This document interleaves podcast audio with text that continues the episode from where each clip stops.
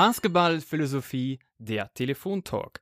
Eine Karriere als Basketballtrainer. Fragen an den langjährigen Trainer und jetzigen Headcoach und Sportdirektor der WWU Baskets Münster in einer Person, Björn Hamsen. Hier ist wieder Max und natürlich David an meiner Seite. David, wie geht's dir heute? Hi Max, mir geht's sehr gut. Ähm, wie ihr schon gehört habt, wir haben heute einen tollen Gast bei uns, einen sehr spannenden Gast. Äh, deswegen freue ich mich wirklich sehr, dass es heute klappt mit dieser Folge. Ähm, ja, äh, Björn, äh, herzlich willkommen bei uns im Podcast. Äh, vielen Dank, dass du dir die Zeit für uns nimmst. Und ja, ähm, ich freue mich auf unser gemeinsames Interview. Ja, vielen Dank. Ich freue mich, bei euch zu sein. Lass uns gleich beginnen. Also, wer dich noch nicht kennt, wird bald auch, denke ich, herausfinden in dieser Folge, dass du einen ziemlich einzigartigen ähm, Werdegang so im, im Basketball hinter dir hast äh, schon. Ähm, aber wollen wir doch erstmal ganz am Anfang anfangen. Wie kam überhaupt bei dir so der erste Kontakt zum Basketball zustande? Wie bist du zum Basketball überhaupt gekommen? Also ich bin ja in Göttingen geboren und ähm, da war es so, Göttingen ist ja eine Basketballstadt, ne? Schon immer, da gab es auch jetzt keine große Zweitsportart, wie ja meistens Fußball.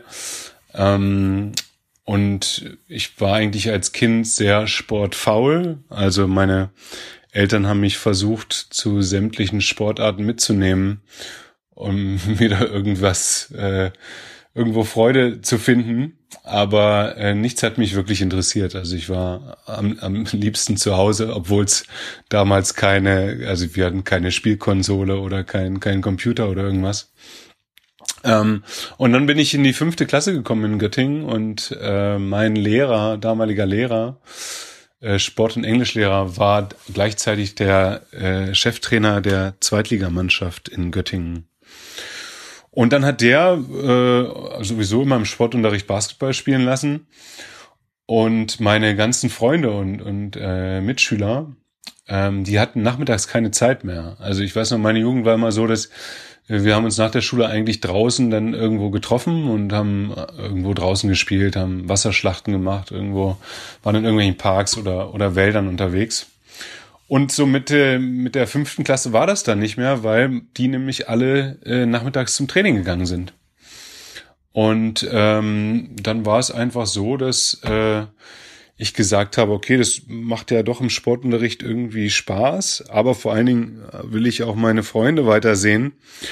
Und habe gesagt, ach komm, dann gehst du da mal hin. Ne? Und dann bin ich da hingegangen und das hat mich dann total infiziert. Also ich bin dann so, also ein, so ein richtiger Nerd geworden. Äh, ähm, von Anfang an aber. Ich bin dann nach der Schule direkt in, in die Halle, habe da schnell meine Hausaufgaben in der Umkleide gemacht, hm, habe dann selber trainiert und habe dann nach dem Training äh, mir so die anderen Trainings auch angeschaut von den von den Mannschaften danach und bin wirklich so so lang wie ich von meinen Eltern aus durfte in der Halle geblieben und das gleiche am Wochenende also ich war nicht nur bei meinem Spiel sondern auch äh, bei den Spielen aller anderen Mannschaften habe mir das angeschaut und war wirklich so ein so ein Hallenkind dann von von heute auf morgen muss man sagen so kam das ja Okay, äh, das ist schon mal, finde ich schon mal sehr, sehr spannend. Ich denke, da sind jetzt erstmal so zwei etwas un ungewöhnliche Dinge, die mir aufgefallen sind. Das erste ist, ich denke, da sind einige in Basketball Deutschland vielleicht ein bisschen neidisch, dass äh, du anscheinend einen Sportlehrer mit tatsächlichen Kompetenzen im Basketball hattest, der dann auch an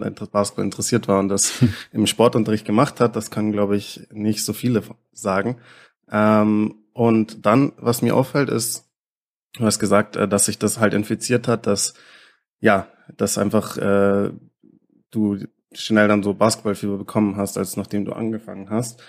Äh, das ist ja erstmal ja nicht, vielleicht nicht ungewöhnlich, wenn jemand neu anfängt zu spielen und das macht einem einfach richtig Spaß. Aber ich denke, was nicht so selbstverständlich ist, ist, dass das Interesse dann direkt auch zum Beispiel da war, ähm, andere Trainings auch anzuschauen oder ähm, grundsätzlich halt auch nicht nur die eigenen Spiele, wo man selber spielt, äh, an, ähm, zu verfolgen oder sich dafür zu interessieren, sondern gleichzeitig auch noch für für andere ähm, Spiele, Trainings etc.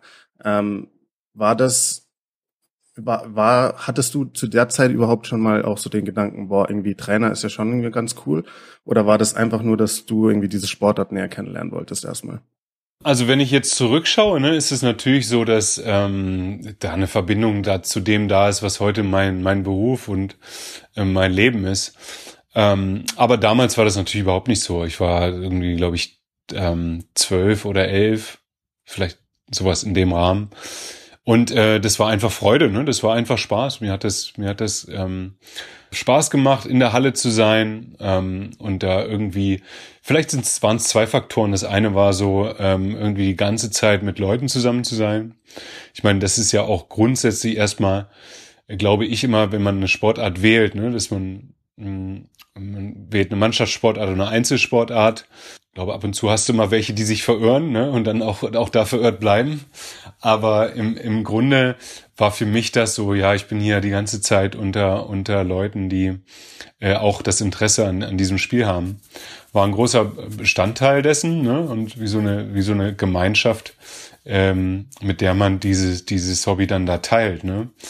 Und ähm, aber im Nachhinein, wenn ich, das war nicht nur, dass ich gern Spiele geschaut habe, sondern ich habe dann auch wirklich so ähm, im, im, am Kampfgericht mitgearbeitet und diese damals gab es diese Basketballzeitung ne noch da gab es gar keine, keine Online-Statistiken sondern es gab nur diese Basketballzeitungen die hat man abonniert oder gekauft. Und da stand dann drin ähm, standen die Ergebnisse drin von den Wochenenden und dann standen zu jedem einzelnen Spieler aufgelistet die Punkte die er gemacht hat und die Dreier die er getroffen hat und einer musste natürlich da sitzen am Kampfgerät und musste so diese Dreier äh, per Strichliste zählen. Und das war so ein bisschen meine Aufgabe damals, sowohl für die Zweitliga äh, als auch Zweitliga Damenmannschaften von der BG Göttingen.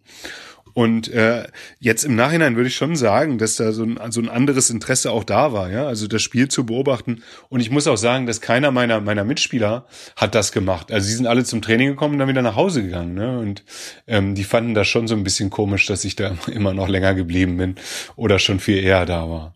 Und wie kam es dann wirklich dazu, dass du dann Trainer geworden bist? Und das ist eine lange Geschichte auch wieder. Wir sind ja dann ähm, hm, ich bin, wir sind ja umgezogen von, von äh, Niedersachsen nach Thüringen, als ich 13 war, ähm, aufgrund der Arbeit meiner Mutter.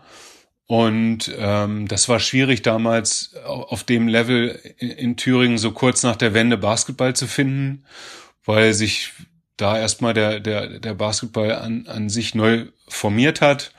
Ähm, bin dann immer nach Jena gefahren äh, zum zum Training so dreimal die Woche, aber das hat natürlich nicht gereicht für Leistungssport. Am Anfang äh, bin ich sogar noch zu den, habe ich noch Spiele gespielt in, in Göttingen am Wochenende und habe in der Woche in Jena trainiert. Ähm, und ich habe dann aber meine Eltern bekniet, dass, dass ich dann an die Sportschule und an, an Sportinternat nach Jena wechseln kann, weil das gab mir die Möglichkeit, dann äh, auch halt zwei bis dreimal am Tag zu trainieren. Ne? Und ich hatte als Kind schon trotzdem den Traum, NBA zu spielen. Ähm, das, das war so, sagen wir, das Größte, was man sich vorstellen könnte und konnte. Und das war auch, auch ganz klar so, so ein Ziel, ne? Aber da, da ist man ja blauäugig und weiß gar nicht, was das bedeutet.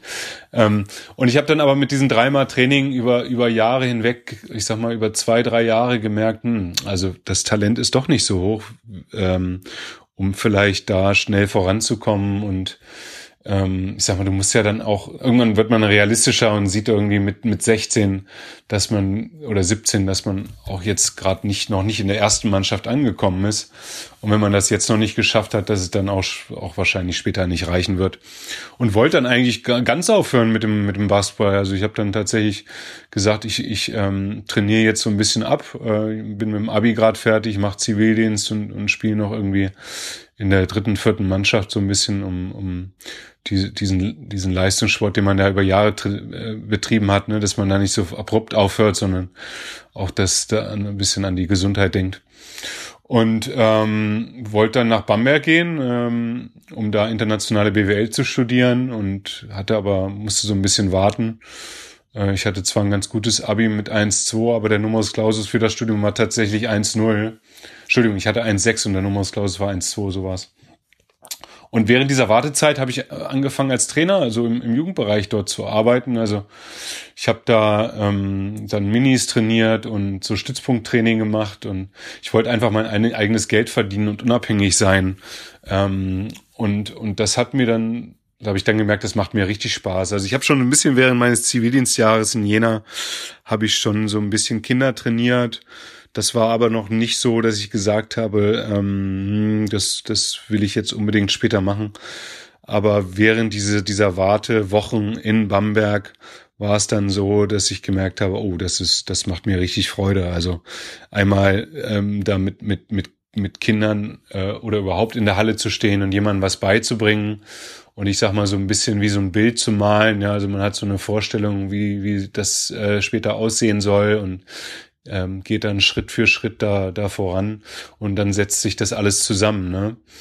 Ähm, und habe dann einfach gemerkt, als dann als die Uni gesagt hat, du kannst jetzt studieren, äh, du kannst, äh, dann habe ich so überlegt, was machst du jetzt und äh, habe dann aber entschieden, nee, ich, ich studiere jetzt nicht, sondern ich versuche das mal als Trainer. Ähm, meine Eltern fanden das anfangs nicht so toll. Ähm, muss auch dazu sagen, das war 2000, da gab es gar nicht so viele äh, ähm, hauptamtliche Trainerstellen. Ne? Äh, und wenn man ein ganz ordentliches Abi gemacht hat und vor allen Dingen, sage ich mal, doch vielleicht aus einem eher konservativeren Elternhaus kommt, ähm, dann war das natürlich so, jetzt einmal Sporttrainer zu machen, generell war jetzt nicht so ähm, also Sport war Hobby, ne? Das war jetzt nicht, was man, was man beruflich machen sollte. Ähm, aber ich habe das dann so durchgezogen und gemerkt, dass mir das Spaß macht. Ich habe am Anfang auch ganz, ganz wenig verdient. Ich glaube, die ersten Monate 250 Euro im Monat. 150 Euro habe ich für mein WG-Zimmer bezahlt und von 100 Euro gelebt, aber es hat mir einfach Freude gemacht und ich war selbstständig, ne? Das war für mich so das Wichtige. Das ist wirklich äh, eine, eine spannende Geschichte, weil äh, wir ich meine, es ist schon, kommt ja vor, häufiger, dass halt, äh, wenn man das Spieler, ja, die merken so, okay, für das große Niveau reicht's nicht, äh, dann halt nach Wegen suchen, so, okay, wie kann ich trotzdem aber in, in, der, in dem Sport, den ich liebe, halt arbeiten. Ähm, also ich denke, das ist ganz, ja, ganz, ganz normal, dass irgendwie alle anfangen, zum, indem sie erstmal spielen und alle auch den Traum haben, irgendwie sie wollen Spieler äh, werden, ist, ist ja äh, klar. Und auch die Trainer, die auf höchstem Niveau gespielt haben, sagen, äh, ja, also Spieler ist natürlich hundertmal schöner als Trainer zu sein. Ähm, aber ja, es hat eben nicht jeder irgendwie so den Luxus, dass man halt auf höchstem Niveau, das höchste Niveau auch tatsächlich erreichen kann. Aber was ich jetzt aus deiner Antwort auch raushöre, ist es so, dass es jetzt nicht so diese direkte Verbindung gab. Also es gibt ja ähm, hm. Trainerlaufbahnen, wo es wirklich war, okay, ich ich die, ich werde ich werd kein ähm, Bundesligaspieler werden. Äh, ich mache jetzt quasi die strategische Entscheidung, okay, ich will aber im Basketball arbeiten, ich werde Trainer. Sondern äh, wie ich es verstanden habe, war ja, okay, du hast gemerkt, Spieler, das wird irgendwie nichts. Und dann war erstmal der Gedanke, ja. okay, Basketball höre ich höre ich halt auf einfach. Und dann kam es eher so, ja, spontan zustande, dass du gemerkt hast, hey, das Trainer sein ist doch vielleicht auch ganz cool. Habe ich das so, so richtig verstanden? Ja, total. Also so war das auch. Man muss dazu sagen, ich meine, wenn man heutzutage generell schaut, ne, nicht nur, dass es natürlich viel mehr Stellen gibt, aber auch die, mh, der Background der vieler Trainer innen ist ganz anders geworden. Ne? Also das heißt, du hast ähm, äh, ehemalige SpielerInnen, dann hast du ehemalige äh, oder hast du welche, die, die vom Studium kommen, ähm, dann, also ist, du hast welche, die, die ähm, ganz, ganz, auf, auf ganz ähm, ähm, schwachen Niveau gespielt haben, ne? Und alles ist möglich. Das ist ja auch immer so ein bisschen eine Welle und eine Mode. Ähm, viel gibt der Fußball immer vor, muss man sagen. Ne? Das, das, wenn man, wenn da, äh, ich sag mal, mh, also, keine Ahnung, so ein Trainer wie Tuchel kommt oder so, der ähm, oder oder auch andere, die die vielleicht nicht so hochklassig gespielt haben ähm, und können äh, zeigen natürlich, dass sie da trotzdem da oben arbeiten können, ja und auch vielleicht einen anderen Ansatz mitbringen. Ähm, und das war damals gar nicht so. Ne? Es war wirklich, wie du meintest, es waren jetzt in in in, ähm, in der Bundesliga ähm, waren es nur wirklich äh, äh, ehemalige Spieler. Ähm, vielleicht die Ausnahme war so ein bisschen Dirk Bauermann, der äh, aber äh, auch zumindest gespielt hatte, ne? Und äh, deswegen war also es erst relativ schwierig, da ohne ohne einen Background auch äh, ohne diesen diesen spielerischen Background auch irgendwie äh, zumindest höherklassig Fuß zu fassen. Ja, aber das war damals ja auch für mich erstmal nicht die die Priorität. Für mich war es wirklich so zu sagen, hm, ich will einfach nur äh, Trainer werden äh, unabhängig jetzt erstmal vom Niveau, ne? Aber genauso wie du meintest, es war, ich habe gemerkt, wie gesagt, es war erst anfangs nicht das Ziel. Ich wollte eigentlich studieren, aber habe gemerkt einfach, dass es mir Spaß macht. Und wenn, wie auch eure Frage zu Beginn mal jetzt rückblicken mit diesem mit diesem Background ähm, oder diesem Interesse damals an Statistiken, an an Dinge zu beobachten ne? und und Trainings anzuschauen, glaube ich, äh, hat das eigentlich auch ganz gut gepasst und bin natürlich heute total froh darüber, dass ich das auch dann damals so durchgezogen habe. Ne? Also es hätte ja auch sein können, dass ich dann gesagt habe, ach nee, es liegt mir zwar und macht mir Spaß, aber vielleicht ist doch was anderes besser. Ja, und im, im Nachhinein war das, glaube ich, natürlich sehr wichtig, diese Entscheidung zu dem, zu dem damaligen Zeitpunkt auch zu treffen. Ist, glaube ich, auch einfach, wenn man, wenn man jung ist und äh, noch nicht irgendwelche Verpflichtungen oder Verantwortungen hat und da vom Kopf her auch noch sehr, sehr frei denkt. Ne?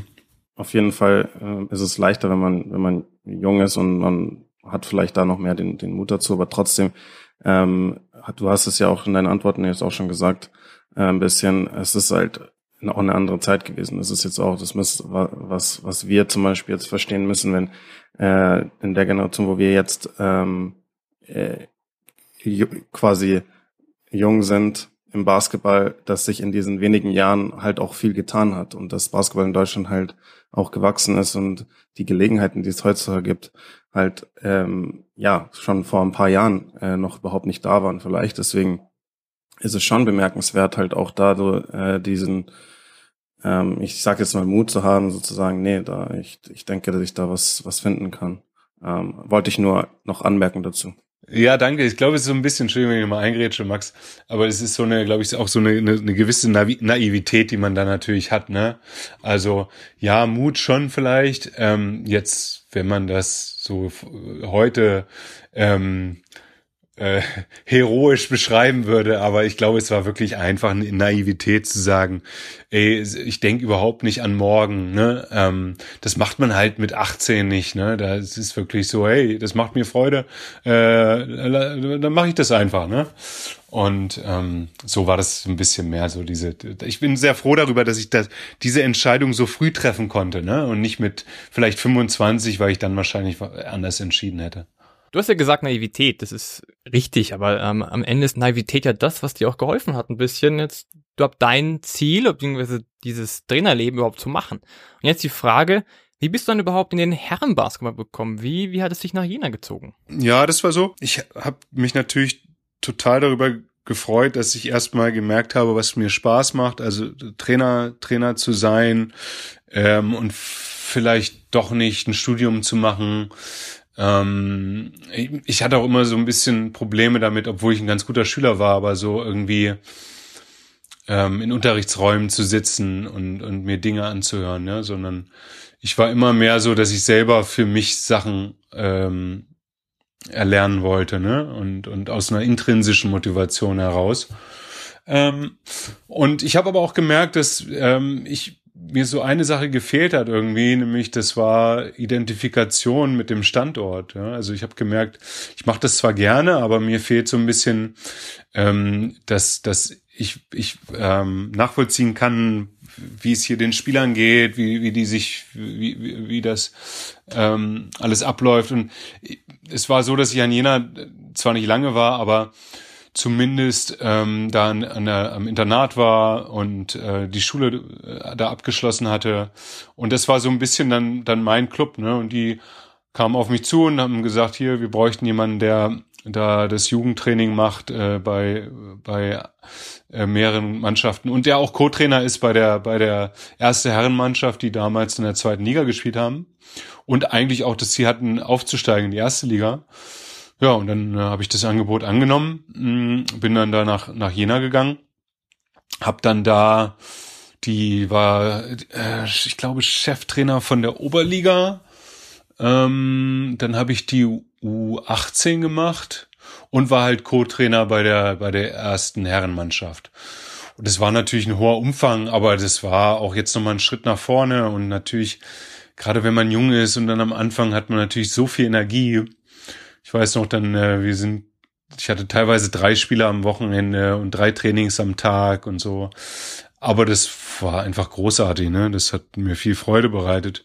Und so bin ich dahin zurückgekommen und dann, dann war es so, dass es Jahr für Jahr immer mehr wurde und auch immer weiter hochging. Also, ähm, Entschuldigung, das war erste Jahr war gar nicht äh, Oberliga, das war Bezirksliga und das wurde dann Landesliga und Oberliga und äh, zweite Regionalliga, erste Regionalliga. Also es ging immer weiter nach vorne und auch die Jungs, die ich da betreut hatte in der von unten an, die wurden immer besser und haben, sind dann in der U18 südostdeutscher Meister geworden. Wir haben dann Bayern München geschlagen und Breiten Güßbach geschlagen, die damals eigentlich so das Top-Programm waren in Deutschland. Und ähm, so war das so, dass ich gemerkt habe, dass es mir nicht nur Freude bereitet, sondern dass ich auch ganz gut in, de in dem bin, was ich da mache.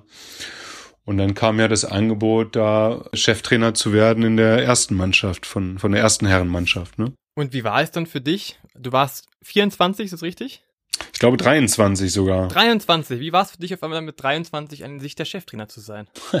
Naja, also erstmal war das, war das natürlich, ähm, das Angebot zu bekommen, war natürlich, ähm, oh, erstmal ein Riesending, ne? Ähm, ich habe dann auch echt so erstmal überlegen müssen. Ich hatte ja mein Konzept vorgestellt und das Konzept besagte, die musste ein bisschen sparen und ähm, konnten nicht mehr so viel Geld ausgeben, wollten eigentlich äh, jetzt äh, auch nicht, nicht mehr aufsteigen, sondern haben gesagt, wir, wir müssen ein bisschen alles zurückfahren. Und dann habe ich denen gesagt, hier, pass auf, wir nehmen, nehmen fünf äh, Profispieler nur oder fünfeinhalb und dahinter nehmen wir die Jugendlichen, die ich die letzten Jahre trainiert hatte die verstehen ihre Rollen gut, die sind hungrig und die sind auch, glaube ich, gut genug, um jetzt mittlerweile zweite Liga zu spielen. Und ähm, dann haben die gesagt natürlich, oh, das ist äh, interessant, aber wenn es nicht funktioniert, der, der ist jetzt als Trainer günstig, ne, dann können wir den auch wieder entlassen und mit den Jugendlichen, dann können wir zur Not noch einen Profi da nachkaufen. Und dann haben die gesagt, okay, wir machen das. Ähm, und dann war das erstmal so, oh wow, damit hatte ich jetzt gerade gar nicht gerechnet, dass ich jetzt den Job bekomme. Und dann musste ich auch noch mal kurz überlegen, weil natürlich diese, diese fünfeinhalb Spieler, die ich gerade gesagt hatte, das waren gestandene Zweitligaspieler und ein paar von denen hatten auch schon Erstliga gespielt. Und dann war so, oh, kann ich mich da überhaupt durchsetzen gegen ähm, im Training und ähm, kann ich die, die da äh, führen? Äh, werden die ähm, ähm, auch, auch mit mir da einverstanden sein? Ich meine, ich war jetzt jahrelang Co-Trainer und jetzt komme ich in eine ganz andere Situation. Ne? Und dann habe ich aber so gedacht, na ja, du kriegst so eine Chance wahrscheinlich nur einmal ähm, und wenn sie da ist, dann musst du sie auch annehmen. Und habe dann auch zugesagt und dann habe ich mir natürlich überlegt, was ist das, was ich bringen muss, dass, dass es da auch äh, funktioniert. Und ich würde heute sagen, natürlich ist immer das wichtigste Erfolg. Ne? Also du kannst, glaube ich, fast alles machen im, im, im, im, im Training und als Führungsstil. Wenn du gewinnst, dann ist alles ähm, deutlich einfacher. Ne? Ähm, aber aber ähm, damals habe ich mir gesagt, so, du musst, musst alles so durchplanen, erstens, dass da überhaupt gar nicht irgendwelche Fragen aufkommen für die Spieler, ne? Dass die gar nicht sagen, ah, aber warum funktioniert das denn nicht? Oder wenn, wenn der Laufweg so ist, warum kann denn das, äh, was ist denn, wenn das anders geht? Ne? Sondern ich hatte mir wirklich für alles eigentlich die Antworten überlegt, auf alle Fragen und habe mich stundenlang äh, vorbereitet, alles sehr, sehr akribisch gemacht. Ähm, also nicht nur, nicht nur die Gegner und die Spiele, sondern auch jedes einzelne Training und habe die Spieler auch mit eingebunden ne, in bestimmte Fragen. Und äh, das hat mir natürlich sehr geholfen. Dazu muss man sagen, die, die Rollen waren klar verteilt. Also diese fünfeinhalb Spieler haben sehr viel gespielt. Ähm, oder sechs Spieler waren das. Und die, die, die Nachwuchsspieler, die dann nachkamen, die haben ihre Rolle natürlich total äh, ähm, geliebt, weil die haben jetzt eine Chance bekommen und die haben so ihre fünf bis zehn Minuten gespielt und haben, haben sich da über die, die Verteidigung gezeigt und eingebunden. Das hat halt alles gepasst. Wir hatten keine Verletzungen. Wir haben gleich von den ersten Spielen ganz viele sehr knapp gewonnen. dadurch war auch so ein Wir-Gefühl gleich da. Und ähm, dann haben alle natürlich auch daran geglaubt, dass ich das als Trainer kann und dass das funktioniert. Und am Ende sind wir halt aufgestiegen, total überraschend in die erste Liga. Und das war natürlich so ein bisschen der Durchbruch. Ähm, auch dann für mich, ne, wenn du, wenn du das dann äh, gleich schaffst und, und so früh, dann hast du natürlich deutlich mehr Chancen, als wenn das nicht funktioniert oder wenn du nur durchschnittlich spielst. Finde ich wirklich so ein, so ein, so ein richtiges Basketball-Märchen, irgendwie so diese äh, so, so Sachen, das sind halt so, so solche Geschichten gibt's halt dann nur irgendwie im Sport und das ist äh, das ist natürlich schon toll und das war natürlich ein toller Erfolg, äh, den ihr als Mannschaft, aber auch du eben als Trainer dann da geschafft hast und äh, ich bin da wirklich auch, ja, äh, ich bewundere das natürlich, dass, dass, wie du das dann auch in so einem jungen Alter gemacht hast. Ich denke, äh, ohne jetzt selbst in so einer Situation gewesen zu sein, das ist jetzt einfach so meine, ähm, ja, Observation sozusagen von, von was ich von Spielern höre oder von anderen ähm, Trainerbeispielen, die von denen, die, von denen ich so mitbekommen habe. Das Wichtige ähm, ist, ist ja, und das hast du ja auch gesagt quasi, du hast dich halt akribisch vorbereitet, du hattest auf alles gefühlt eine Antwort. Ähm, das Entscheidende ist ja nicht ähm, im, im Endeffekt, wenn man jetzt sich bei Spielern durchsetzen will, ja, äh, ist ja äh, nicht das, wie alt man ist oder ähm, was für einen Namen man hat und was für eine Karriere man im Basketball schon hinter sich hatte, erstmal, sondern die Spieler respektieren dich ja, wenn sie merken, hey, der kann mich besser machen.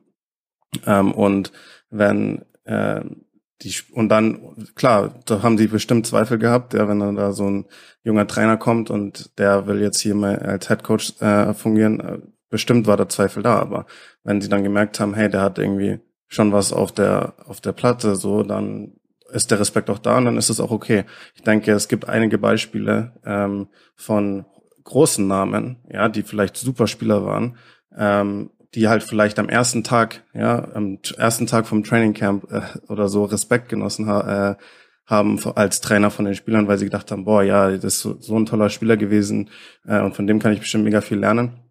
Aber im Endeffekt waren sie vielleicht halt nicht die besten Trainer und dann haben die Spieler halt gemerkt, okay, ich werde irgendwie nicht besser. Dann ähm, schalten da auch die Spieler auch bei so jemanden ab, auch wenn der vielleicht einen großen Namen hat. Deswegen, ich denke, das Entscheidende war wirklich, dass du da so diese Einstell Arbeitseinstellung hattest und einfach halt auch den, den Spielern von Anfang gezeigt hast, hey, ich kann was und ich kann das. Äh, das ist so mein, äh, wäre so mein Eindruck. Würdest du da mitgehen? Würdest du da zustimmen? Ja, total. Ne? Also das glaube ich auch, dass man, also natürlich diese, diese dass die, dass die Spieler erstmal so sehen, äh, der arbeitet richtig, ne? Der hängt sich richtig rein, der will das Bestmögliche machen. Dann fand ich auch ganz wichtig, so alle auch die fair zu behandeln, so, ne? Das macht man ja dann sowieso. Da ist, man ist ja dann als auch als wenn man so eine Chance bekommt, sehr, sehr demütig. Zumindest ging es mir so. Ähm, und äh, habe versucht, wie gesagt, die Spieler fair zu behandeln, äh, viel zu kommunizieren. Ähm, und ähm, auch auch dann immer wieder in den in den in den Vorbereitungen und Auswertungen, ne, das wirklich total akribisch vorbereitet und mit den mit den Spielern oder nachbereitet und mit den mit den Spielern dann auch immer auch über die Spiele dann gesprochen, ne, dann was ist ihre Meinung, was muss man machen, so ne? Und ähm, da, das natürlich und die der sportliche Erfolg, ne, das muss man ganz klar sagen. Ähm, ich, ich sage mal, es hat auch einfach der der Sport ist auch viel Glück, ne? Also das will man immer nicht so hören, aber die wir, die Spiele, die wir die wir mit äh, ein, zwei oder drei Punkten gewonnen haben, die hätte man auch verlieren können, ne? Und äh, dann weiß man nicht, wie es dann gelaufen wäre. So, also äh, es ist vieles zusammengekommen. Wie gesagt, wir hatten auch keine Verletzungen. Ne? Das ist so. Ähm, trotzdem hätte ich mir auch am, am, Ende des Tages nach der Saison, auch wenn wir das sportlich nicht geschafft hätten, ähm, fand ich immer so wichtig für mich zu sagen, mh, hm, kann ich mir so abends in, in kann ich abends in den Spiegel schauen und sagen, ich habe jetzt alles getan äh, dafür, dass wir das Spiel gewinnen. Ne? So und und wenn das meine Antwort dazu ja war, dann dann war ich auch mit mit mir zufrieden. Ne? So natürlich kommt dann immer dieser Ehrgeiz dazu zu sagen, ich, wir wollen unbedingt gewinnen und natürlich auch die absolute Enttäuschung oder das Loch, in das man fällt, wenn man verliert. So ne, aber ich glaube, dass das, wie du wie du meintest, ja, das war auf jeden Fall entscheidend. Ja, also ich denke, das ist ähm, schön, wie du es jetzt auch beschrieben hast, was, was du alle, auf was du da alles geachtet hast. Ich denke, das ist einfach nur ein wichtiger Aspekt, der vielleicht für viele auch von unseren Hörern spannend ist, die vielleicht selber äh, junge Trainer sind oder die ähm, gerne im Trainer in den Trainerbereich einsteigen wollen. So ähm, was wie sowas zum Beispiel bei in deinem äh, Fall möglich war und worauf was ist da was da so wichtig war und entscheidend war. Deswegen auf jeden Fall vielen Dank für deine Antworten dazu. Ich würde noch eine ein bisschen allgemeine Frage dazu ähm, zu stellen, weil wir haben jetzt ja sprechen jetzt seit einigen Minuten über deine dein dein Beginn deiner Trainerkarriere und du hast gemeint eben, du hast das, du hast schnell rausgefunden, wie, wie sehr dir das eben Spaß macht. Aber was, was ist eigentlich genau das, das dich am Trainerberuf so fasziniert? Also äh, für manche ist es vielleicht halt das, ähm, der strategische Aspekt dahinter, so ähm, ja ähm, Spielzüge oder ähm, Game mhm. Planning oder so, was, was sie zu diesem Trainerberuf überbringt oder was sie daran interessiert. Äh, für, für manche ist es vielleicht so dieses, äh, man will gerne quasi so eine Art Lehrer sein. Man will die Spieler entwickeln, man will mit den Spielern irgendwie arbeiten. Ähm, für manche ist es vielleicht so diese äh, Leadership-Rolle, die man da auch einnimmt, die einem vielleicht gefällt.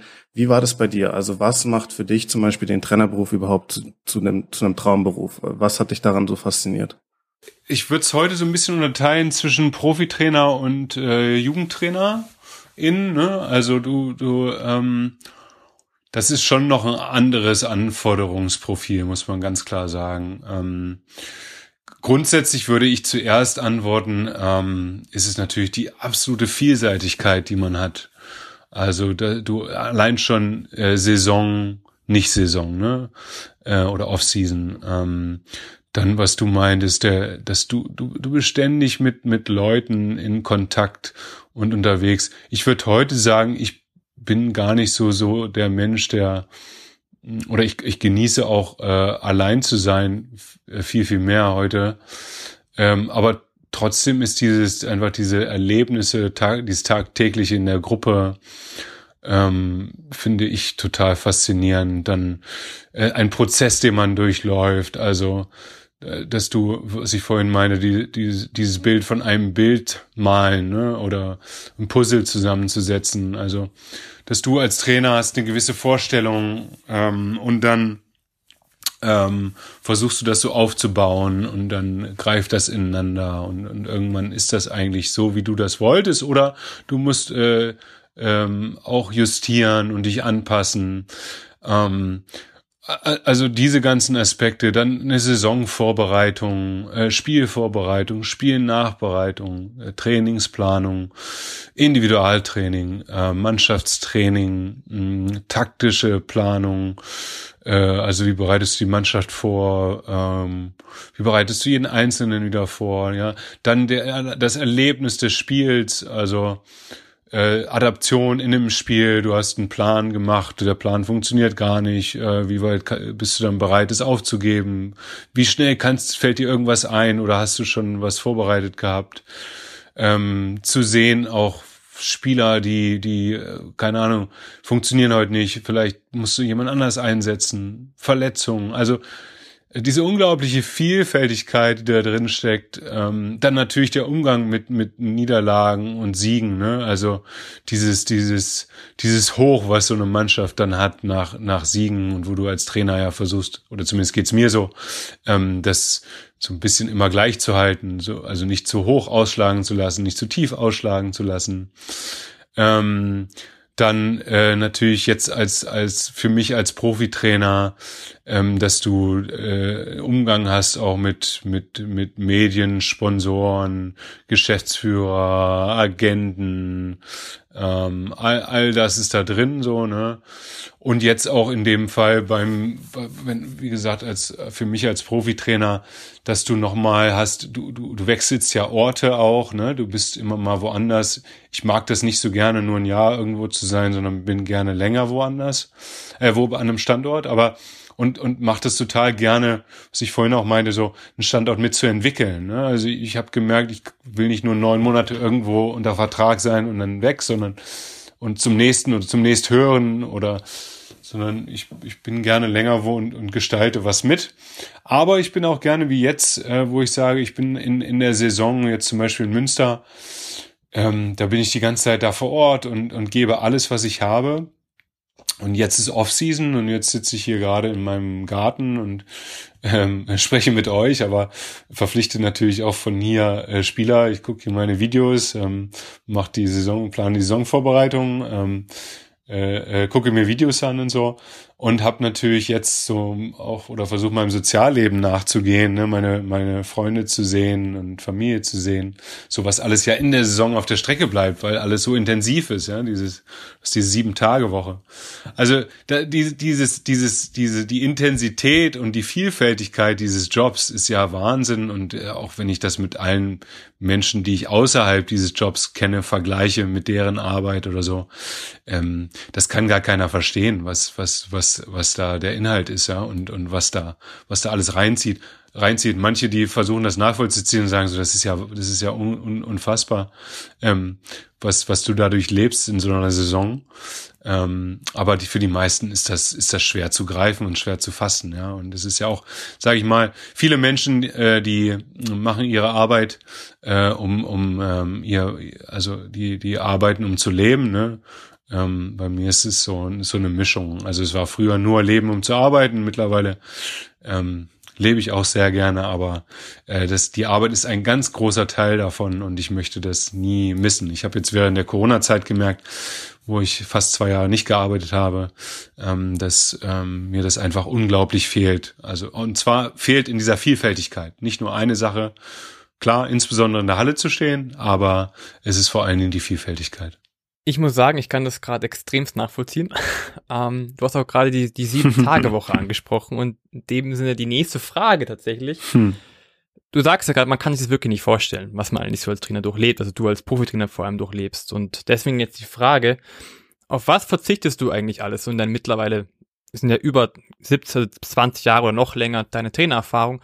Auf was musst du alles verzichten oder musstest du alles verzichten, aber auf der anderen Seite, was bekommst du einfach im Gegenzug? War, warum machst du es trotzdem? Also ich muss da auch nochmal eine große Lanze brechen für alle JugendtrainerInnen, weil ähm, der, der, der, Job ist natürlich äh, deutlich schlechter bezahlt. Ähm, er wird deutlich, kriegt deutlich weniger äh, Aufmerksamkeit und ähm, äh, du, du hast auch, glaube ich, fast noch weniger frei, als wenn du äh, Profitrainer bist, wie jetzt in meinem Fall. Ne? Ähm, weil ähm, ich ich habe schon so natürlich, dass ich in der Off-Season, ich habe zwar jetzt aber jetzt auch, äh, haben jetzt auch in Münster ein bisschen wieder trainiert, aber ähm, als als als Jugendtrainerin musst du natürlich die ganze Zeit, die ganze Saison eigentlich vor Ort sein und hast vielleicht mal ähm, eine Sommerpause so, ne? Ähm, aber natürlich ist der Druck ein ganz anderer. Ne? Das ist, glaube ich, der größte Unterschied ist,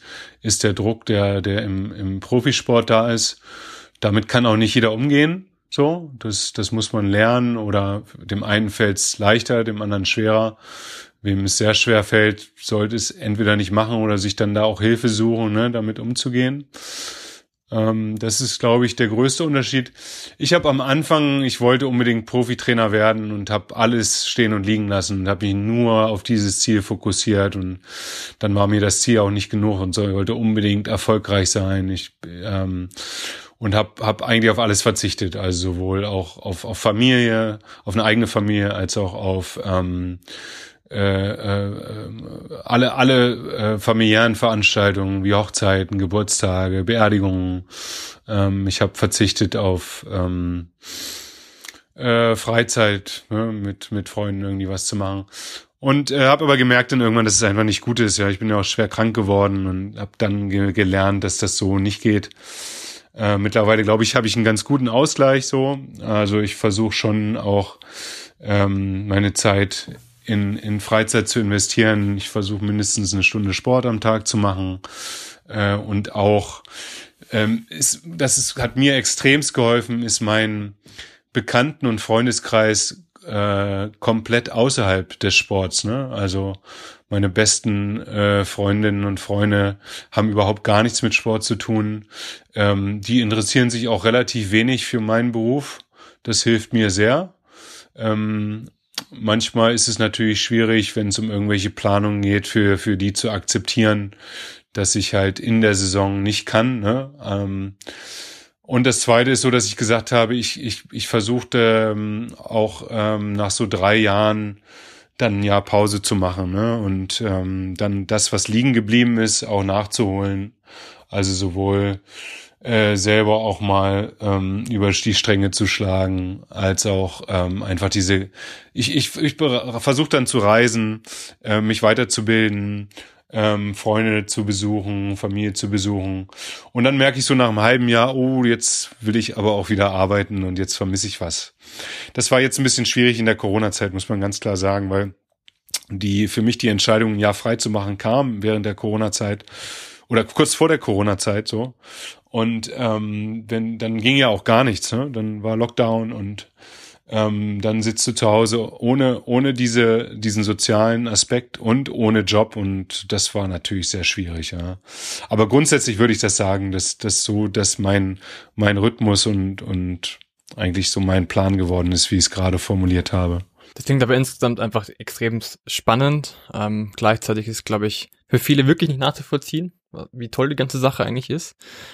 Jetzt stell dir mal vor, jemand anderes, eine andere ein Trainer oder Trainerin oder sagen wir jetzt mal einfach ich, möchte jetzt sagen, mein Ziel ist Profitrainer zu werden. Was würdest du dieser Person raten? Äh, heißt das von, also wie ich das jetzt immer selber gesagt habe, ich muss nochmal trotzdem sagen, Profitrainer, also von, von Profispielerinnen oder Spielern, ja? Genau. Ja. Also es ist, glaube ich, relativ schwer, das zu planen, weil wenn man das jetzt mal ganz nüchtern betrachtet, es gibt 18 Jobs in der ersten Liga, die äh, mittlerweile sehr gut bezahlt sind oder größtenteils. Ähm, dann gibt's jetzt 18 Jobs in der äh, Pro A, äh, die, da kann man auch gut, denke ich, von leben. Ähm, und dann, ähm, glaube ich, die, die Pro B wurde jetzt erweitert, da gibt's dann 28 Jobs, ne? Das ist generell erstmal nicht viele äh, Jobmöglichkeiten. Dann sage ich mal ein paar Bundestrainer im, im, im Frauenbereich. Ähm, weiß nicht, wie viele äh, TrainerInnen dort professionell sind. Das, das kenne ich mich zu wenig aus. Ähm, also ich glaube, dass das Ziel muss grundsätzlich erstmal heißen, ich, ich werde von Beruf äh, Trainerin oder Trainer.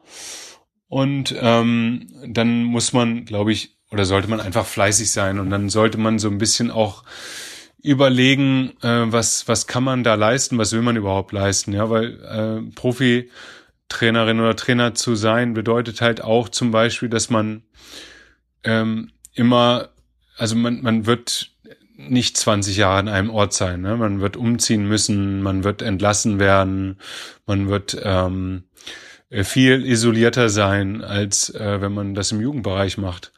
Und dessen sollte man sich schon, glaube ich, bewusst sein. Ja, also wenn wenn man mich jetzt heute fragen würde mit allem, was ich weiß, was was das bedeutet, würde ich vielleicht sagen, mh, hm, äh, vielleicht, vielleicht hätte ich wäre ich Jugendtrainer geblieben. Ja, ähm, weil natürlich auch viele Enttäuschungen dazukommen, sowohl menschlicher Natur als auch ähm, einfach mit dem mit dem mit dieser äh, Fluktuation, die man da automatisch hat. Ne?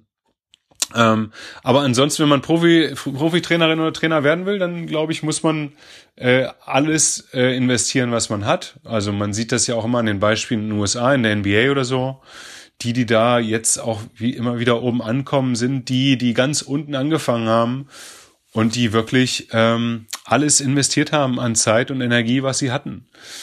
Und wenn du das dazu bereit bist, das zu machen und, und gehst, sage ich mal, in einem, äh, machst das bei einem Club, von diesen 18 Erstligisten oder noch ein paar äh, Pro-A-Ligisten, die da, die da sehr professionell arbeiten, dann glaube ich schon daran, dass du dich da auch hocharbeiten wirst. Ne? Ähm, aber du musst halt wirklich alles investieren. Und für mich war das damals nicht nur zu sagen, ich, ich arbeite meinen Job da als, als Trainer, sondern das war auch, ich schlafe sieben Stunden und den Rest der Zeit äh, schaue ich mir Videos an und äh, äh, reise rum und hospitiere bei Mannschaften und versuche das Spiel so gut wie möglich zu analysieren, dass ich mehr weiß als alle anderen. Ja? Und ähm, wenn man das bereit ist zu investieren, dann glaube ich, ist das eine Grundlage dafür, auch da hochzukommen. Ne? Ich meine, man sieht zum Beispiel jetzt, Anton Gavel ist jetzt gerade äh, Cheftrainer in Ulm geworden. Ist für mich äh, äh, ein bestes Beispiel dafür, ein Trainer, der alles gegeben hat. Ja, der war zwar auch ein guter Spieler, aber der hat jetzt die, die letzten Jahre in Ulm alles investiert und ich weiß nicht, wie wenig der geschlafen hat äh, und hat jetzt dadurch diese Möglichkeit bekommen, da hochzugehen. Also er hat es sich wirklich erarbeitet.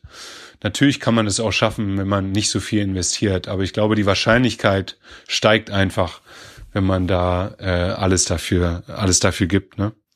Ja, äh, ich denke, äh, das beschreibt auch so ganz gut äh, den den Traineralltag, den es halt wie der so aussieht, ne? weil das ist halt als, als Außenstehenden oder vielen Außenstehenden halt auch nicht, einfach nicht bewusst, äh, was da alles dazugehört und wie viel, ja, wie viel Arbeit das tatsächlich dann ist. Dass es nicht wie bei den Spielern ist, okay, die haben vielleicht zweimal Training am Tag und am Wochenende reisen sie halt zum Spiel äh, und dazwischen haben sie halt quasi ja, Meetings vielleicht und sowas, aber halt sonst eigentlich können sie abschalten.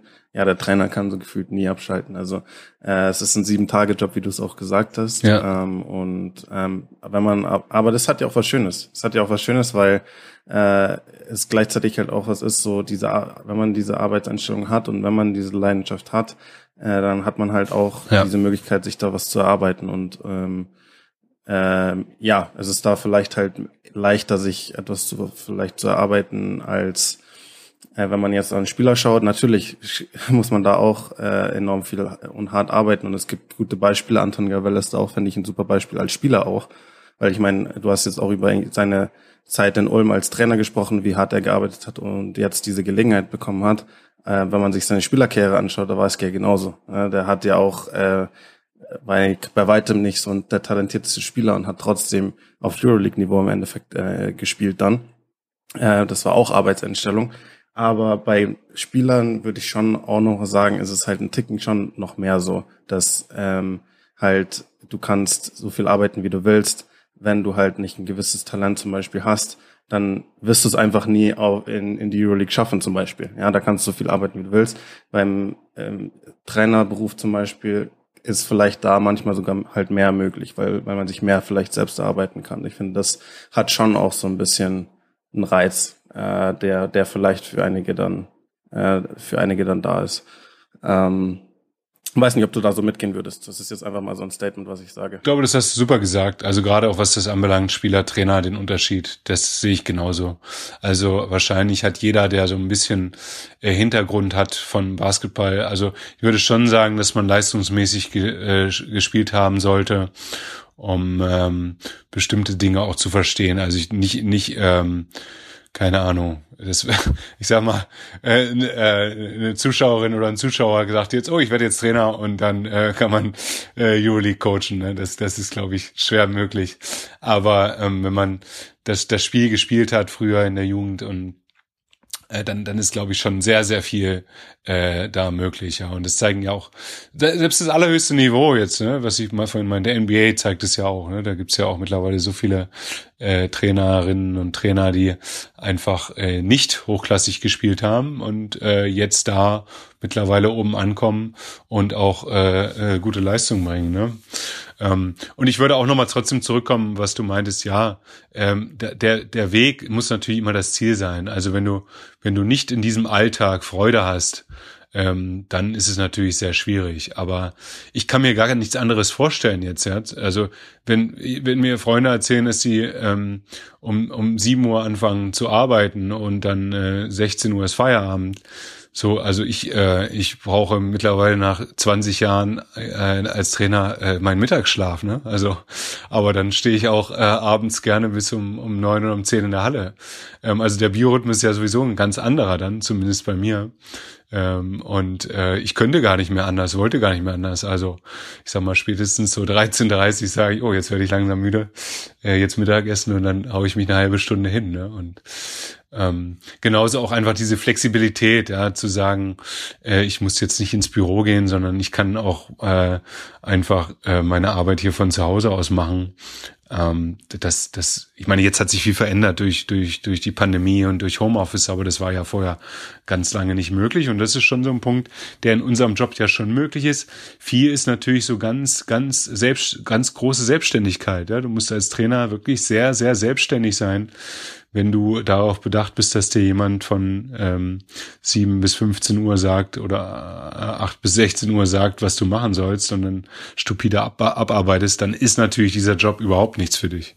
Du hast, du hast vorhin auch erwähnt gehabt, dass was sehr wichtig ist eben, dass man, dass man äh, lernt, ja, dass man auch die freien Minuten dann halt auch äh, oder freien Monate, vielleicht in der Offseason, dass man da sich nicht äh, zurücklehnt, sondern hospitiert und, und so weiter. Die Entwicklung hört ja nie auf, auch besonders im Trainerberuf. Äh, du hast ja in deiner Karriere jetzt schon auch schon bei vielen tollen Trainern auch hospitiert äh, und ist, ist jetzt mal so eine einfache Frage so an dich. Wie war das eigentlich bei dir bisher? Was war so ähm, ja eine Trainerpersönlichkeit oder ein Trainer oder muss auch kein Trainer sein, vielleicht ein Spieler, egal wer, den du so kennengelernt hast auf deinem Weg, äh, der dich so sehr inspiriert hat oder von dem du wirklich viel mitgenommen hast? Bei mir ist erstmal grundsätzlich, es ist auch bis heute übrigens noch so, also ich stehe morgens auf, mache den Kaffee und klappe meinen Computer auf und gucke mir Basketballspieler an. Das macht mir einfach Freude. Also ich brenne darauf, mir Sachen anzugucken. Früher, als ich als Jugendtrainer gearbeitet habe, war es mehr, um irgendwelche Techniken von Spielern zu sehen und wie die die machen und das irgendwie versuchen, in das Individualtraining einzubauen. Heute ist natürlich viel mehr Taktik. Einfach, warum machen Mannschaften was und ähm, Gibt es was völlig Neues, was, was entsteht? Oder kann man selber äh, kreativ, also auch das, was ich vorhin zuvor, Kreativität ist für mich ein Riesenpunkt auch, der mir, der mich total motiviert. Ja, also sich angepasst auf die eigenen Stärken, ähm, Spielsysteme aus, auszudenken oder Verteidigungsvarianten auszudenken. Also das ist auch ein großer Punkt für mich. Ähm, ich bin von Anfang an, habe ich versucht schon rumzureisen und, und äh, mir Trainings anzugucken. Das war damals natürlich auch da, dadurch bedingt, dass man wenig online schauen konnte. Ja, da gab es keine YouTube-Videos, keine Online-Clinics und keine Spiele zu schauen. Also das heißt, man musste reisen und hospitieren. Ähm, und das hat mich damals natürlich extremst aus dem eigenen Saft gerissen. Äh, ich weiß noch, das erste Mal, als ich in Spanien war, das war einfach wie so eine neue Welt, die sich eröffnet hat. Ein ganz anderer Basketball mit Spielfreude und Geschwindigkeit. Der Ball wurde schnell bewegt. Äh, das, und, und, bei uns war das alles mehr so statisch und robotermäßig. Ähm, und dann natürlich auch einfach Trainer, die mir geholfen haben, vor allen Dingen, weil sie mir sagen konnten, wie bestimmte Abläufe auch im Training, Profibereich stattfinden. Also wie findet ein Shootaround statt? Wie, wie, wie muss der Inhalt dafür sein? Weil man das damals auch nicht in der, in der Trainerausbildung gelernt oder gesagt bekommen hat. Ähm, und ich glaube immer so eine Kombination aus dem, was, was, was dir da andere gezeigt haben, was seit Jahren irgendwie funktioniert plus dem eigenen Überlegen und Reflektieren ähm, könnte man Dinge auch einfach ändern oder anders machen und dazu noch das Fragen oder der Austausch mit eigenen Spielern, ähm, der dann so einen eigenen Weg dann auch ebnet ne? und so eine eigene Identität schafft über all die Jahre, wie man bestimmte Dinge auch macht. Ähm, persönlichkeitsmäßig muss ich sagen, gab's ja gab's auf jeden Fall Trainer. Also mir hat früher sehr der, der Sergio Scariolo geholfen, der ja immer noch Trainer der spanischen Nationalmannschaft ist, einfach weil er eine große Offenheit hatte, einem völlig fremden Trainer gegenüber äh, und mir, mir viele Dinge oder sich die Zeit genommen hat und, und auch gesagt hat, hier komm vorbei und schau dir das an, wie wir das machen. Äh, Svetislav Pesic hat mir genauso mit, mit, mit viel Offenheit geholfen damals. Ähm, es ist ja immer mehr, dass, dass ein Trainer einfach sagt, hier komm vorbei, solange du willst, sei so lange da, wie du willst, guck dir jedes Training an, vielleicht noch die Videomeetings. Wenn du Fragen hast, frag mich alles. Ähm, und, und da sieht, dass sich jemand die Zeit nimmt. Ähm, und, und das hilft mir auch bis heute, muss ich sagen. Und dazu ein, einfach Spielerpersönlichkeiten. Ich war bisher sehr, sehr ähm, äh, glücklich darüber, was ich an Spielern schon trainieren durfte. Also ich sag mal jetzt so bekanntere, die, also ich sag mal jetzt unbekanntere sind mir beim Weg ge gelaufen, die mir extrem geholfen haben, dessen, deren Namen vielleicht jetzt nichts mehr sagen würden aber auch bekanntere, wie jetzt zum Beispiel Skylar Boland, der jetzt noch zuletzt in Bonn war, weil er einfach so eine unfassbare Persönlichkeit war als Spieler oder ist ähm, und so viel Einsatz und Freude mitbringt und dass, dass ein Trainer einfach auch nur Freude, Selbstfreude hat am Training und Spiel und genauso auch andere Spieler mit so viel Erfahrung. Ich durfte Julius Jenkins trainieren und äh, McElroy und, und Derek Allen oder Tremel Darden und Joey Dorsey. Also einfach auch Spieler, die so viel erlebt haben und wo ich als Trainer immer hingehen konnte und sie auch nach ihrer Meinung fragen konnte, wie man bestimmte Dinge machen könnte oder sollte und so eine ganz hohe Kommunikation und Austausch über ihre Erfahrungen stattfand und was mir auch natürlich nochmal sehr viel geholfen hat in meinem Input. Also da bin ich sehr, sehr dankbar dafür, dass, dass ich, dass ich da solche, solche Spieler ähm, trainieren durfte. Aber auch heute wieder die Spieler, die ich jetzt habe, die einfach jung sind und total voller, voller ähm, Energie sind und diese Energie auch auf mich übertragen. Ne? Also das ist ja, glaube ich, auch so eine so eine so ein Geschenk, dass man man wird zwar als Trainer immer älter. Ich habe früher waren, als ich angefangen habe, waren die Spieler alle älter. Heute bin ich der Älteste aber äh, die, die, die, die, diese jungen äh, Menschen halten einen ja selber jung, ne? Und das ist ja auch schön zu sehen, was, was hören die für Musik, was machen die, was interessiert die. Ähm, und auch das bereichert mich natürlich und mein Leben immens. Du hast gerade die faktisch jungen Wilden angesprochen und wahrscheinlich redest du über deinen jetzigen Standort, Münster, ist das richtig? Genau, ja. Was ist denn dein Ziel mit Münster? Wo willst du gemeinsam mit dem Verein hin? Also das Interessante ist ja, und deswegen bin ich auch da hingegangen, erstmal ist der Geschäftsführer ein alter Freund von mir. Ähm, die, der hat äh, diesen, diesen Club, glaube ich, toll entwickelt mit einer Identität, die es sonst in Deutschland nicht gibt, nämlich zu sagen, wir sind, es ist ja WWU Baskets, also Westfälische Wilhelms Universität. Das heißt, die Idee an sich ist erstmal, dass alle Spieler, die für uns spielen, auch äh, studieren. Und so hat sich das die letzten Jahre entwickelt. Das heißt, äh, Spieler, die auch vielleicht schon woanders höherklassig gespielt haben, sagen jetzt, hm, das reicht uns nicht aus. Aber es gibt da einen Verein, der spielt früher Pro B, jetzt äh, Pro A. Äh, da können wir äh, parallel studieren und auf hohem Niveau spielen. Und da wird es vor allen Dingen auch toleriert und alles ist darauf angepasst. Also normalerweise läuft es ja so, Spieler studieren, also nicht alle, sondern vielleicht einer oder mal zwei in der Mannschaft. So, dann sind, ist es schon schwierig, äh, alles andere als ein Fernstudium zu machen. Wegen der Trainingszeiten. Also es gibt, ist dann, du hast ja dann äh, äh, ähm, äh, dein, deine, deine äh, Vorlesungen und deine äh, Kurse und deine Prüfungen und deine Praktika. Und auf einmal fällt es in die Trainingszeit, dann ist der Trainer sauer und sagt, oh, war, das kannst du aber jetzt nicht machen und dann musst du mit. Und das ist halt hier anders. Also die, die Trainings sind relativ spät bei uns, so dass alle fertig sind mit der Uni. Und die Vormittagstrainings sind so, dass es kein, nur verpflichtend für all diejenigen ist, die Zeit haben. Also die wenn man jemand keine Vorlesung hat oder vorlesungsfreie Zeit ist, dann müssen alle kommen. Ansonsten wird da viel Wert drauf gelegt zu sagen, okay, ihr müsst ein Krafttraining nachholen vorm Training abends, aber es gibt keine vormittagliche Anwesenheitspflicht. Ne? Und dieses System versuchen wir natürlich auch jetzt für die weiter zu etablieren, auch für die Pro A. Ähm, es kann sein, dass es jetzt Ausreißer gibt. Letztes Jahr unser Kanadier, der hat auch seinen Master begonnen in Münster. Ähm, wir versuchen natürlich auch jetzt mit den Spielern, die wir rekrutieren, also die Amerikaner, denen zu sagen, ey, ihr könnt hier euren Master auf Englisch machen. Äh, alles ist darauf ausgelegt. Versucht's doch einfach.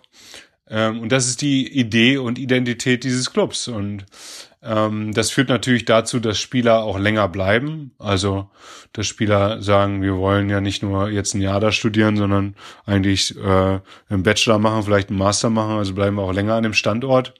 Das führt natürlich auch zu einer anderen Identität innerhalb der Mannschaft. Also die Spieler kennen sich länger, das Wir-Gefühl ist höher, die machen viel mehr zusammen. Ähm, das ist so dieser eine Aspekt und der zweite ist natürlich auch dieses das ganze Jugendprogramm äh, mit voranzutreiben. Also Münster ist eine Großstadt mit 300.000 Einwohnern und 60.000 Studierenden.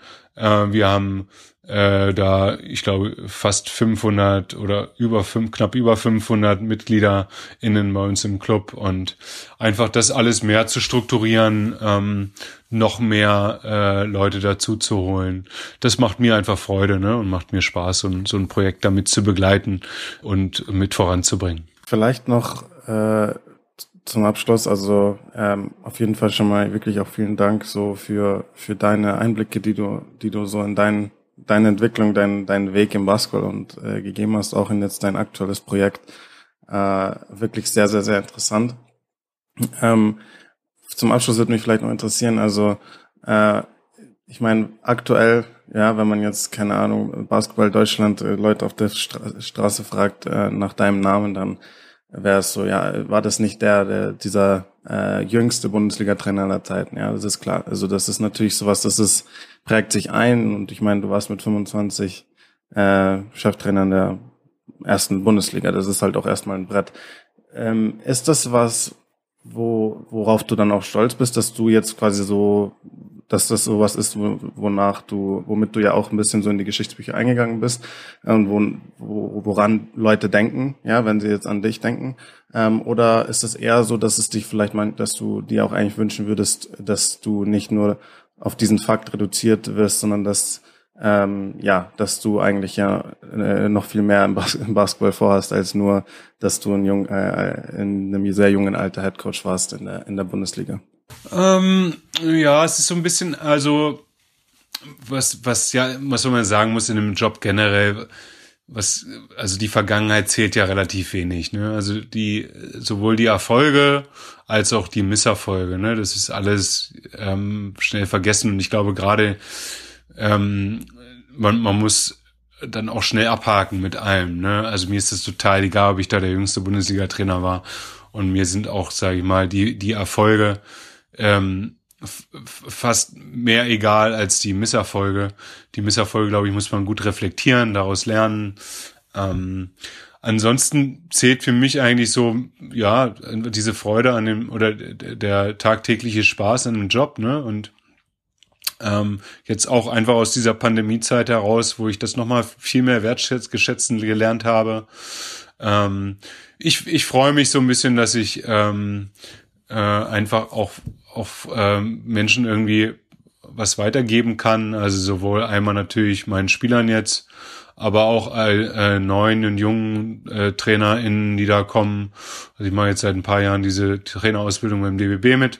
Das mache ich aus dem Grund einfach, dass ich da ein bisschen was aus den Erfahrungen, die ich gesammelt habe, zurückgeben möchte. Ähm, so, das macht mir Freude so an sich. Ähm, ansonsten ist mir das eigentlich grundsätzlich als Trainer total egal, auf welchem Level ich trainiere. Ähm, natürlich ist erste Liga macht total Spaß und hat so seine eigenen Gesetze und äh, wie gesagt hat natürlich viel mehr Druck und eine große und eine Kurzlebigkeit ja auch. Ähm, aber mir macht es auch Spaß. Ich, guck mal, ich habe jetzt so alle Ligen in Deutschland trainiert, die man trainieren kann. Also ja wirklich so Bezirksliga, Landesliga, Oberliga, äh, zweite Regionalliga, erste Regionalliga, Pro B, Pro A, erste Liga. Und was jetzt so ein bisschen fehlt, sind diese neu gemachten Ligen äh, NBBL und JBL, die habe ich noch nicht gehabt. Vielleicht kommen die noch mal irgendwann so. Und dann ähm, habe ich das alles mal durch. Also ich sage auch nicht, ich muss jetzt im Profibereich immer bleiben. Ähm, vielleicht mache ich irgendwann mal wieder Jugend. Ähm, vielleicht gibt's noch mal eine Chance, irgendwann erste Liga zu machen und das passt irgendwie auch von dem von dem Konzept und und mir als Person. Ja, ich muss ja auch immer, ich bin jetzt ja vielleicht auch nicht immer der Einfachste und habe auch äh, oft meinen eigenen Kopf, ähm, ich sage mal so ein bisschen authentisch, ja, also da weiß man auch, was man kriegt. Ähm, aber ich mag das immer ganz gerne, wenn man auch ehrlich ist und ähm, versucht das auch immer so zu halten, ne, in, in allen Bereichen, sowohl zu den Spielern als auch zu meinen Vorgesetzten oder sonst allen anderen Leuten. Ne? Ähm, ja, so, das ist so ein bisschen das, was, glaube ich, mich auch auszeichnet. Und was, das andere, was ich, was mich antreibt, habe ich ja auch so versucht zu erklären. Also es gibt da nicht so eine, ich weiß nicht, was kommen wird. Ne? Hauptsache, ich, ich kann weiter als Trainer irgendwie arbeiten. Das ist so ähm, für mich, für mich gerade die Hauptsache. Und ähm, momentan macht mir dieses Projekt in Münster extrem viel Spaß und da ist einfach auch noch sehr viel möglich, glaube ich. Aber äh, man muss auch sagen, es geht nicht darum zu sagen, wir wollen jetzt irgendwie aufsteigen in die BBL schnellstmöglich, sondern ganz im Gegenteil. Es geht um nachhaltiges Konzept da und es geht mehr auch um diesen Gesamtbereich, da alles zu professionalisieren, aber auch diesen, diesen Jugendbereich mitzugestalten. Björn, Ich danke dir. Man, man merkt einfach, dass du deine Leidenschaft lebst. Dass du, und deswegen auch vielen, vielen Dank für deine tiefen Einblicke. Wir haben jetzt doch wieder ein bisschen mehr Zeit verbracht. Das ist super und diese Zeit ist verflogen und man merkt einfach, du hast Spaß. Ich habe extremst gerne gerade zugehört und bedanke mich sehr, sehr herzlich bei dir, dass du dir diese Zeit genommen hast, über dieses Thema zu sprechen. Sehr gerne. Ich danke euch. Hat mir Spaß gemacht mit euch. Und dementsprechend sagt nochmal Danke Björn und das war die Folge. Eine Karriere als Trainer bzw. Trainerin. Bis zum nächsten Mal. Ciao.